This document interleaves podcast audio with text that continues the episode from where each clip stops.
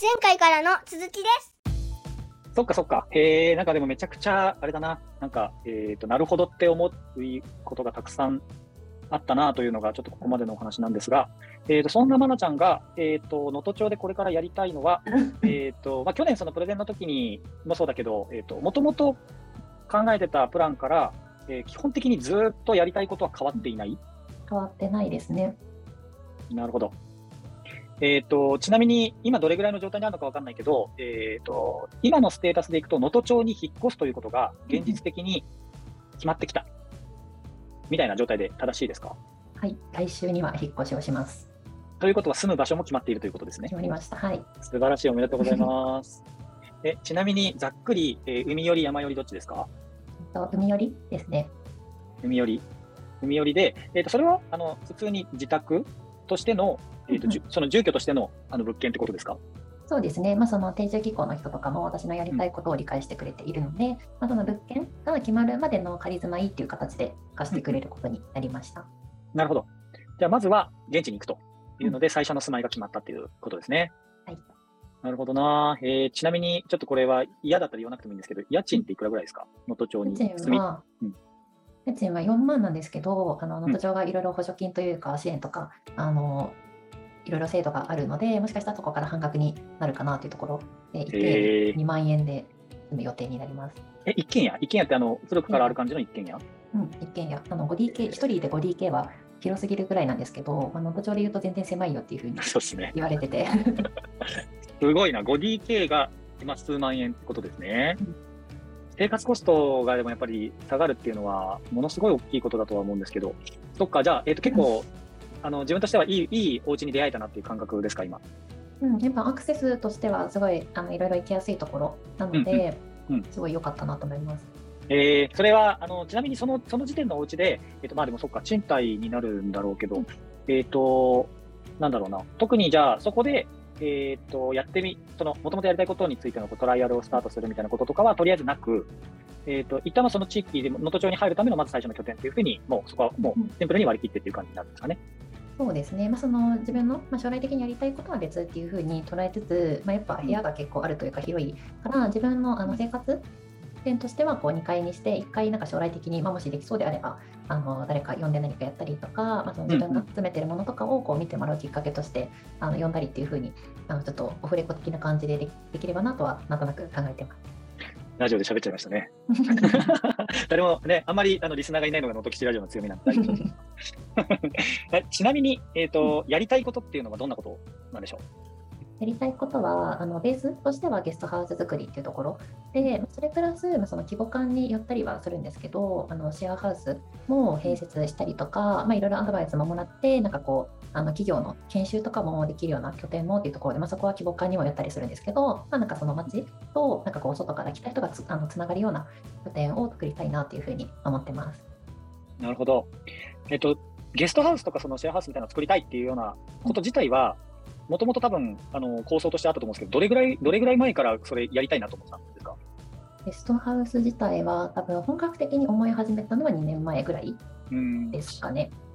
ちなみに、その強くそれをやりたいって思った、なんかこう引き金引いた出来事とか場所とかってなんかあるんですか、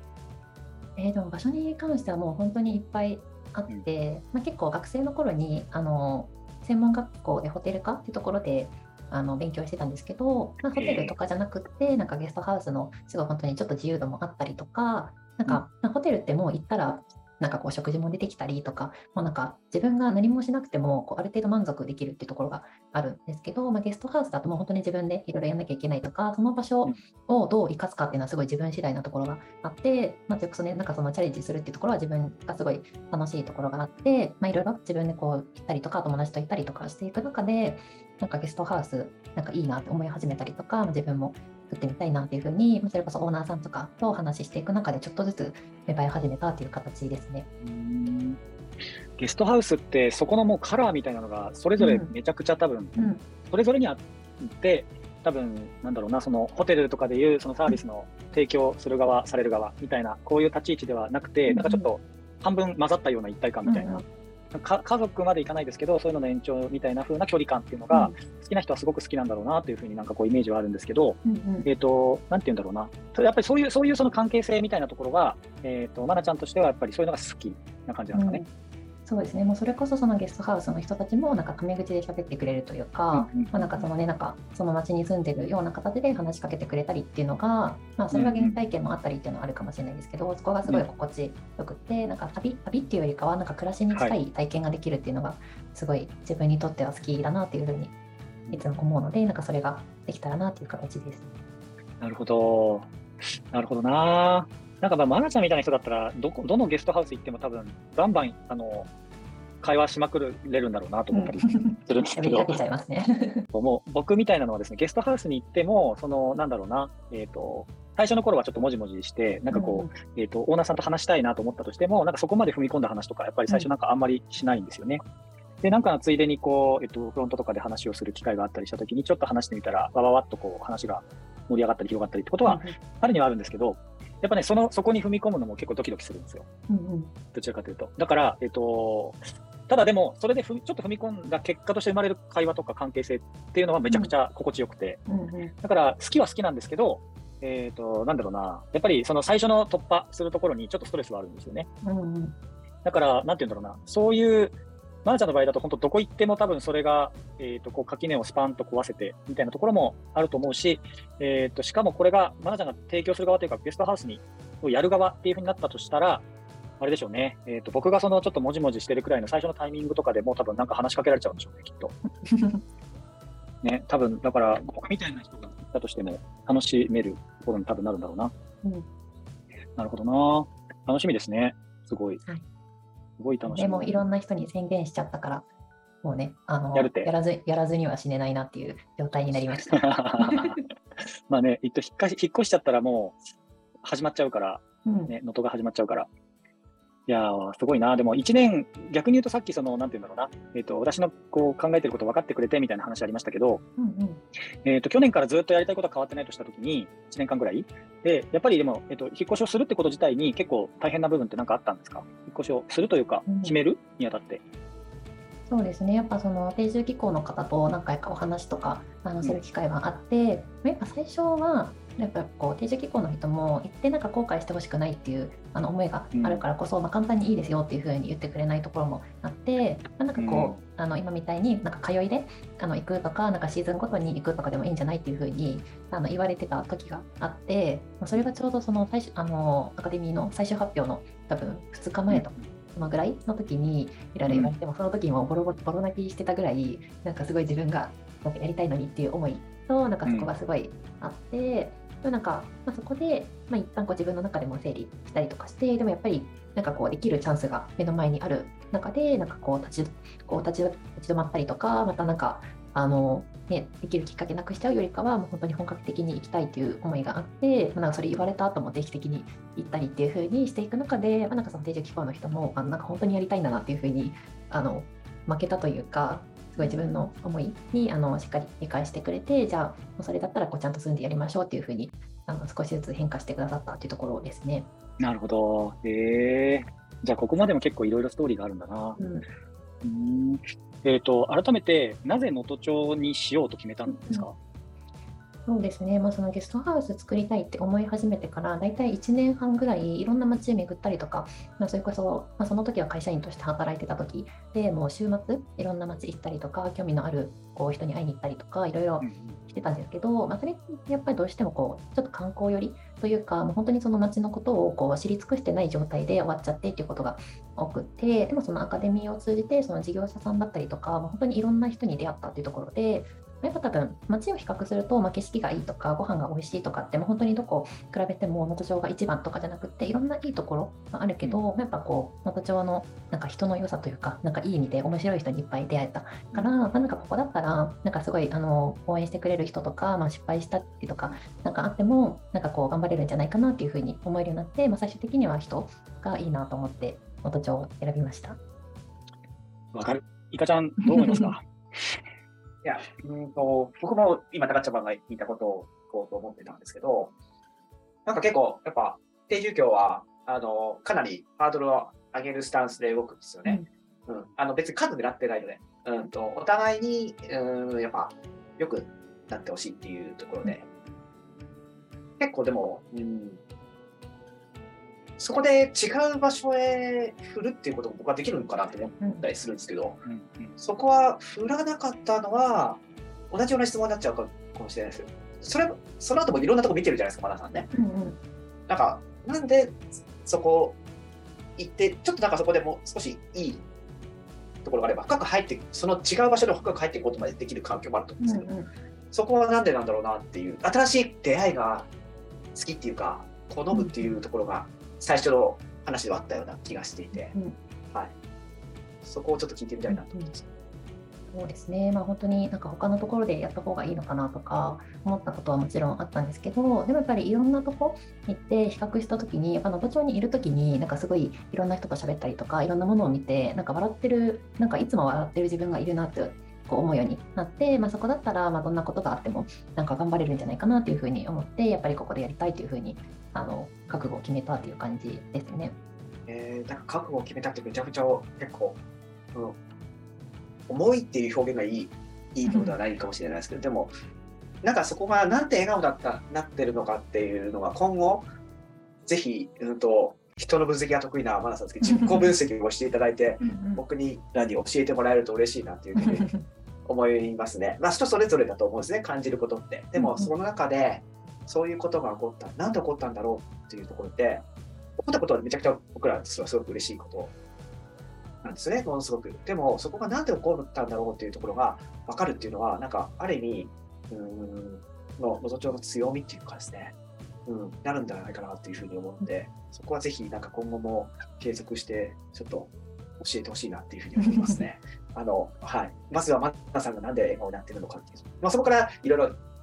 ゲストハウスだったりとか、シェアハウスだったりとか、いろいろこう活動していく中で、人を笑顔してきたときに、その人がなんで笑顔になってるんだろうっていうところも、まあね、すべえ欲張りなお願いを僕はしてますけど、今。はいはいえでも今の時点で、そのなんで能登町で笑顔にたくさんなれてるみたいなところは、なんかあります？現時点の仮説。なんだろうなんかすごいその私がやりたいこととか話した時にすごいいいねってやっぱこう言ってくれる人とかこうすごい興味を持ってくれて本当になんか対等に話をしてくださる人が多いなっていうところでやっぱあの自分もなんかこの相手のことに対して興味を持ったりとかした時にその相手の人の表情が変わる瞬間を見るのが好きなんですけどそれをなんか能登町の人になんかこう逆に私がしてもらった経験がすごく多かったんじゃないかなっていうふうに思います。人生を肯定してくれる街なんですね。うんすごい、え、すげえなんか今いいこと言いましたみたいな。どうです？どうですか？でも、ちょっと早かった。いいですよちょっともうちょっと来年の来年のキャッチコピーとかに使っていただいて大丈夫ですよ。本当ですか？する街。街なるほど、なるほど。いや、あの、なんかあれなんでしょうね、マナさんが呼び寄せてるんでしょうね。多分いろんなところ行ってもそういうところっていろいろあるんだろうと思うんですけど、やっぱなんか、今回ずっとお話を聞いてると、やっぱ、うーん、なんていうんですかね、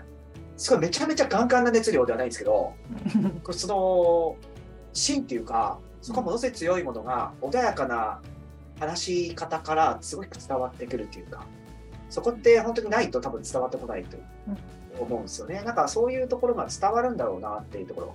ろ。うん、で、それが多分そういう、うんこれ能登町の人かもしれないです能登町以外の 能登町にいる人なのかもしれないですけど、その周りの人を呼び寄せてるんじゃないかなっていうのはちょっと、うん、思いますよね。なんかそこって、まあ、そんだけ強い思いっていうか、ありながら、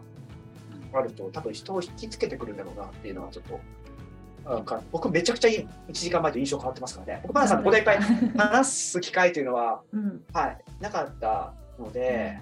はい、僕多分3月の時は隣同士だった時って、あれ、初めましてくらいの距離感だったと思うんですよね。日本海クラブの3月の時に。で、僕は、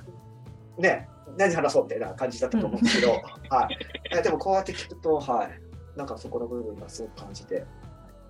あーいや、でも本当、そうだと思います。なんかあの、全く一緒なんですけど、その、なんだろうな、えっ、と、めちゃくちゃ熱熱い青い炎が灯ってる感じというか、で、それあるんですけど、なんかですね、イメージとしては、あ、この人は、えっ、と、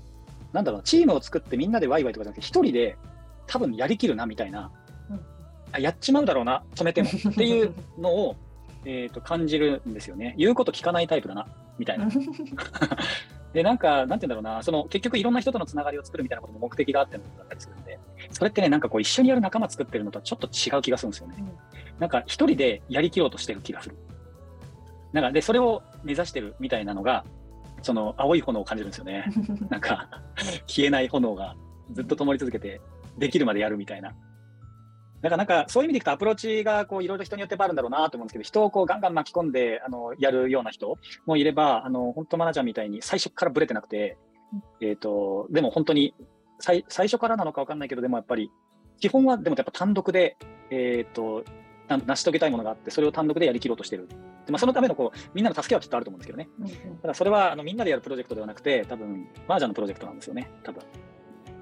そうそう。だからそれがもう覚悟ってことなんだろうなって思いますね。もう多分今回の人生で能登町でゲストハウスを作るって決めたからには、多分やるんでしょうね。うん、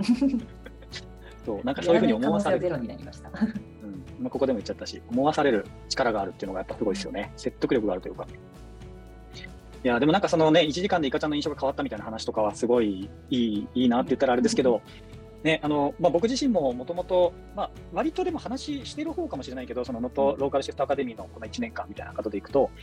なんか、えっと、僕の中では、その、まなちゃんこういう人だろうな、みたいな。まあ、今日こう話してて、どっちかというと確認に近い、あの、えっと、ことの方が僕は多かったんですけど、意外とローカルシフトアカデミーのメンバーの中でも、そういう側面って結構あんまり伝わってないような人も多いのかもしれないなって、なんかイカちゃんの反応を見て思いましたね。考えてみたら。うんなんか人の話を聞いてくれる立場に、あの、やっぱりこう回りがちだから、うんあんまこうゴリゴリ話してくれるみたいなことって、多分そんなに機会がなかったり、もしかしたらしたのかなと思ったりして。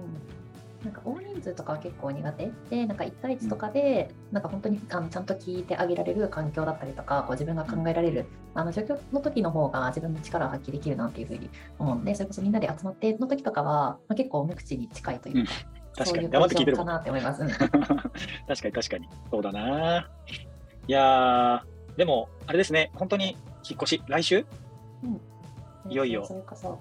あの今能登町にいて明日そのあの25日にイベントをやるんですけど、そのうんうん。買い出しを明日してまた戻ってきてイベントやって2日後に引っ越しみたいな感じで結構バタバタですね最近は。そうですね。そうそう、あのね、あの、えっ、と、もうこれが、この、ん？この音源が出る頃には、もう多分、まなちゃんは能登町に引っ越し終わっている状態だと思うんですけど、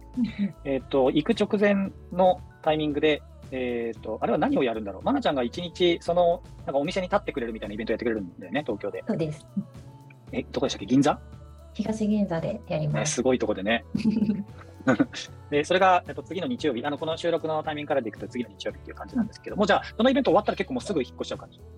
そうですね。もう終わって帰ってきたらすぐ準備っていう感じで進んでます。えーすごいバタバタですね。なるほど。でも、あの、えっと、この前ね、あの、そっか、僕、イカイカちゃんにお礼言ってなかったですけど、あの、イカス会にあの行った時に、イカス会の中で、あのね、イカしてるところに行かないとキャンペーンっていうのがあったんですよね。で、えっと、それをこうなんか企画したりとか、あの辺のこうクリエイティブ作るのも、実はマナちゃんが手伝ってくれてたみたいな感じなんでしたよね、確かね。ちょっとだけ、ちょっとだけやりました。あの、イカちゃんのあの、スーパージャンプをチラシにしたのがマナちゃんっ あ、そうです。ていう感じですかね。あれ、でもすごくないですか ?2 メーターぐらい飛んでないですか？あれ、イカちゃん。うん。いや、3.5メータ それだイカなんかダイオウイカの身長とかですか？それー。いや、あの、本当にイカキングからこう測ったら3.5ぐらい飛んでるかなみたいな。え、上どどうやって飛ぶんですか？上からですか？えジャンプですか？普通のジャンプ え、そんな、そんな、掘ら掘らないい。掘らないで。いや、なんかめちゃくちゃいい写真だったんで、ちょっとトライしてみようと思ったんですけど、僕のしょぼいジャンプをですね、写真に撮って、あの僕もちょっとあの投稿を SNS にしてみたら、あの抽選に当たりましたっていうご連絡をいただいて、イイカのめちゃくちゃ豪華なあのセットをいただきましてですね、ありがとうございます。ね。僕、そこ関わってないんですよ。あー 抽選に。僕だったら外してたんだけどな。やっぱりそうですよね。そうだろうなと思ったんですよ。だから、ちょっと、あの、間接的に、えっ、と、事務局の皆さんにお礼を言っていただきたいんですけど、えっと、でもやっぱせっかくこう、イカね、あの、本当におぎこのイカもたくさんいただいたんで、あの、まなちゃんのこのイベントの時にね、僕がいただいたイカも一緒に使ってもらえたらなと思って、で、ちょっとあの、イカ尽くしの、あの、イベントになるといいなと思ったりしているので、あの、はいでそはい、そのイカをちょうど僕ん家から今日発送したのが今日でございます。はい事務日曜日局の方からもね、私もあのちょっとお手伝いしたっていうことでいただけるってことで、それをね、あの伝えたらなと思って、本当にイカ尽くしになりそうです。やばい、みんなが食べきれるかどうか。僕あの、行けるの多分夜とかになりそうなんですけど、僕が行った頃にちょっとなくなってたら悲しいなと思いつつ、えー、なくなるくらいのペースでいいと思うので、はい、あの皆さんにぜひ、イカの良さとか、能登の良さ味わってもらえたらいいなと思いますね。はい。なるほどな。なんかそういうイベントを自分で企画しちゃうのもいいよね。なんかその、せなんか自分、なんていうの？自分が今まで関わってきた人たちに、その自分の人生の節目のところに招待するって、すごいいいことだなと思って。なんか同じようなことをこの前僕の友達が、あのーやってたんですけど、まあ、沼津に移住した僕の友達がいて、移住 1, 1周年みたいなので、ちょっとなんかそういうイベントやったり、自分でしてて。で、行ってきたんだけど、やっぱりその1年間で出会った人たち、で、人生でこう関わった人たちが、えっ、と、なんていうんだろうな。それぞれのこう、まあ人生がもちろんあって交差してるんだけど、えー、とその人を軸にそういう人たち素敵な人たちが集まってまたそこから新しいことが生まれていくっていうのをやっぱり目の当たりにしたときに、えー、とそのやっぱ軸になりうる人っていうのがこういうことやるんだろうなって思ったんだよね。で今回のそのマナちゃんのやつとかも絶対そうで多分行ったら知らない人とまた会うけど、えーとうんきっとマナちゃんの人生に興味のある人たちの集まりっていうことになるから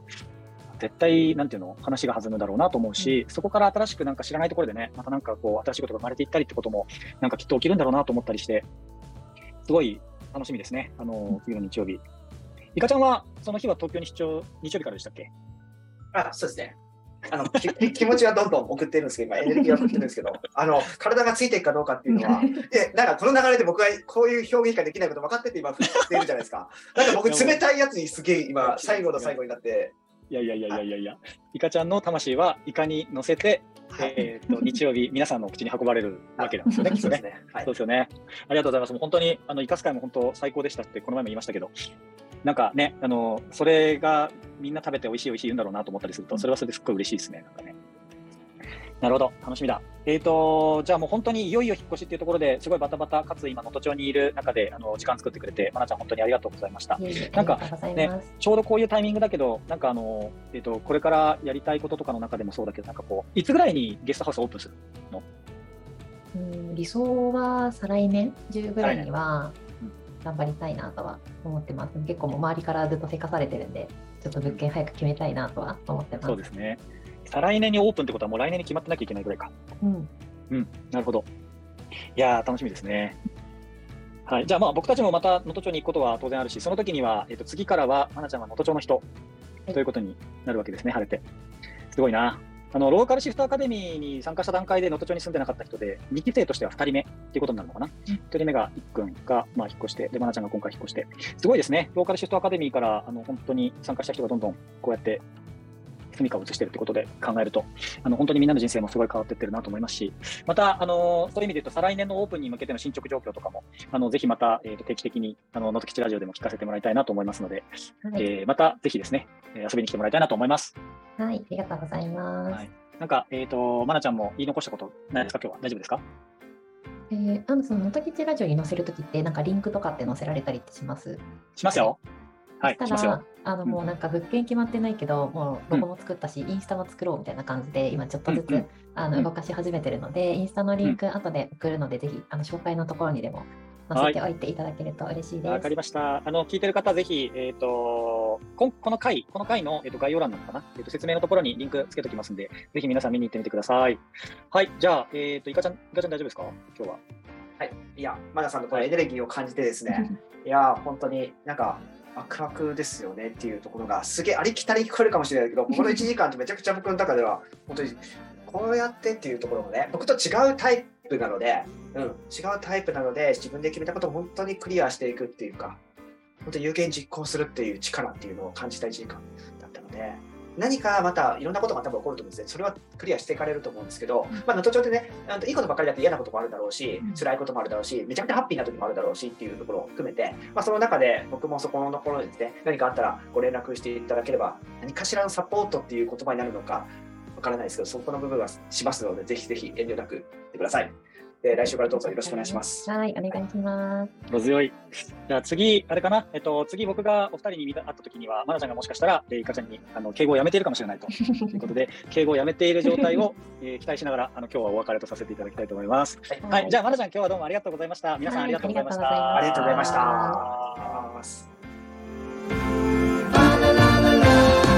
た。